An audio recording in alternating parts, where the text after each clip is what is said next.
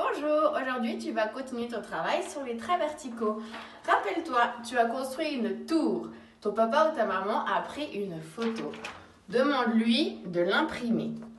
Tu vas ensuite avoir besoin de scotch pour venir scotcher sur ta porte, sur la porte de ta chambre, la photo. Va devenir ton nouveau code secret, le code secret de ta chambre. Lorsque tu voudras rentrer dans ta chambre, tu vas devoir imiter ta tour de haut en bas et de bas en haut. Et ensuite, tu auras le droit de rentrer dans ta chambre.